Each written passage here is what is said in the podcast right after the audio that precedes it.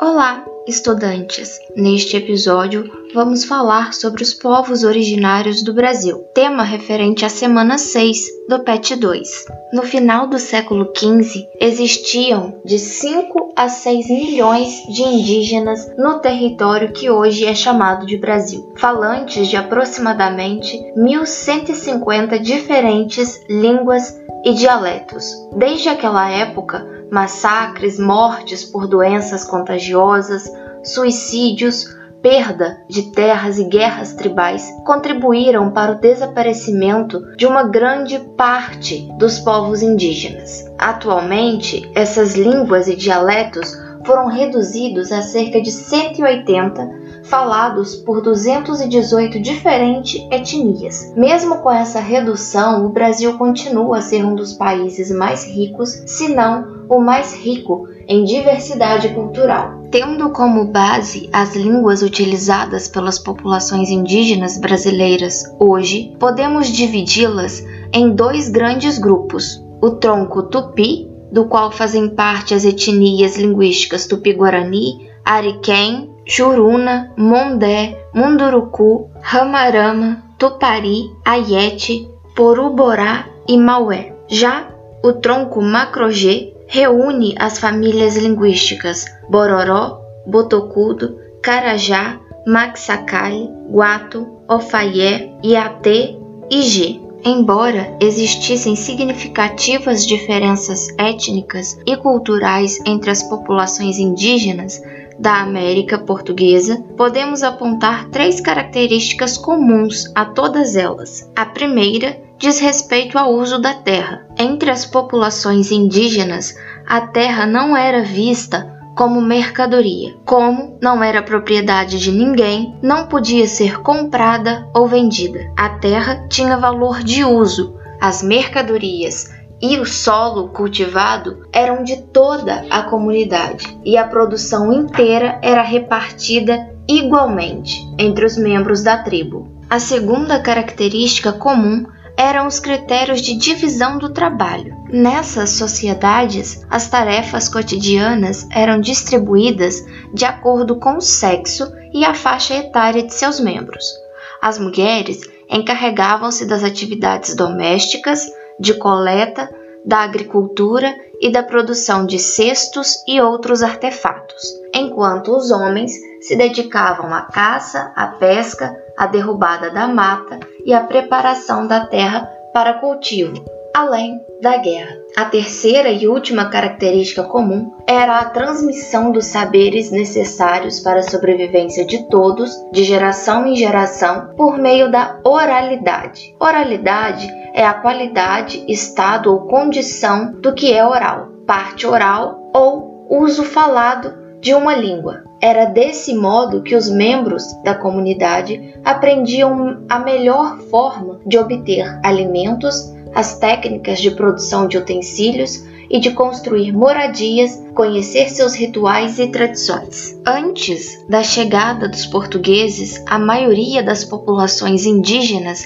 da América Portuguesa vivia da caça, da coleta e da agricultura. Cultivavam diversos tipos de vegetais, como mandioca, cará, batata doce, amendoim, abacaxi, mamão, caju e outras árvores frutíferas. Praticavam a coivara, um método utilizado até hoje que consistia em limpar o terreno para plantio com a queimada de parte da floresta, sem contudo destruí-la, pois cultivavam apenas o necessário para a sobrevivência da aldeia. Nessas sociedades, até o contato com o europeu, instrumentos e armas eram feitos de madeira, pedra e osso. O fogo era utilizado para o preparo de alimentos, aquecimento, iluminação, proteção contra animais silvestres, bem como para a fabricação de recipientes de barro, de menor ou maior grau de elaboração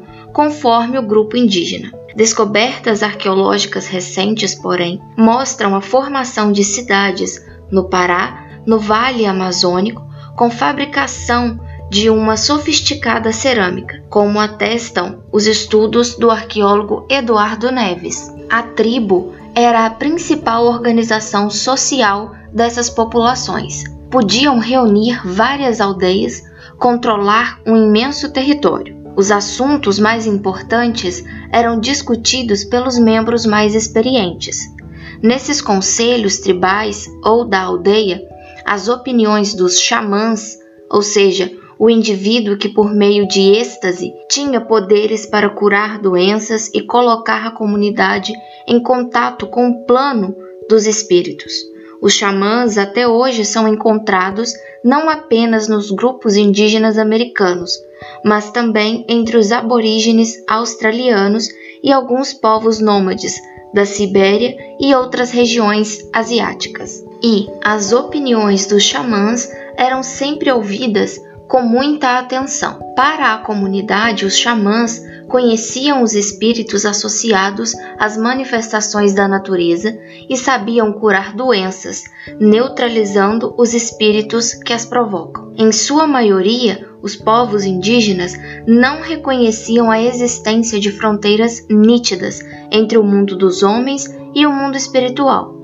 Cabia aos xamãs, a quem os tupis guaranis chamavam de pajé, acompanhar a passagem de um plano ao outro. Algumas tribos se dividiam em clãs integrados pelos membros que se julgavam descendentes da mesma entidade mítica, um animal, por exemplo. Também era comum a liderança temporária de alguns membros escolhidos pelos demais para coordenar as ações durante uma caçada ou uma expedição guerreira. Não havia nesses grupos, porém, um poder político que estabelecesse as regras e punições a quem as desobedecesse. Desse modo, mesmo que a tribo tivesse optado pela paz com o inimigo tradicional, um grupo de guerreiros poderia contrariar a decisão e partir para o combate. Os portugueses tiveram contato primeiramente com os indígenas que pertenciam à grande família linguística Tupi-Guarani. Tupis e portugueses encontraram-se na costa do atual território brasileiro. Mais numerosos do que as tribos de qualquer outro grupo linguístico existente nesse território, como as famílias Macrogê, os tupis guaranis podiam ser encontrados ao longo do litoral sul-americano, desde o litoral norte até o Rio da Prata, no sul, assim como em algumas áreas do interior do subcontinente. As informações a seu respeito datam do século XVI, quando os primeiros cronistas se depararam com esses grupos litorâneos. Registros informam que os tupis guaranis viviam em aldeias instaladas temporariamente em determinado local, ou seja, eram nômades. Cada uma das aldeias tinha uma população de aproximadamente 500 a 750 habitantes, repartidos entre 6 e 10 grandes casas, de 50 metros a 200 metros de comprimento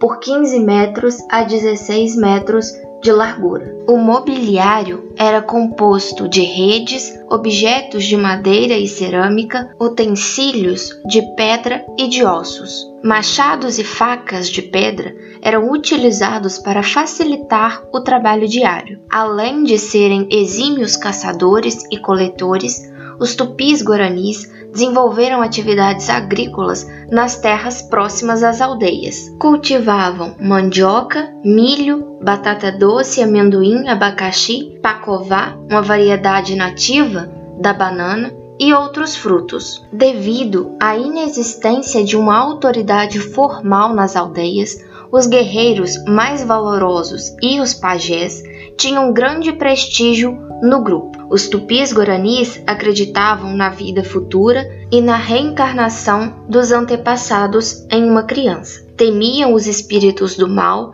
e as almas dos mortos, responsabilizados pelas doenças, acidentes, derrotas nas guerras e fenômenos meteorológicos, como tempestades e trovoadas. E assim vamos finalizando este episódio. Desejo bons estudos, até a próxima!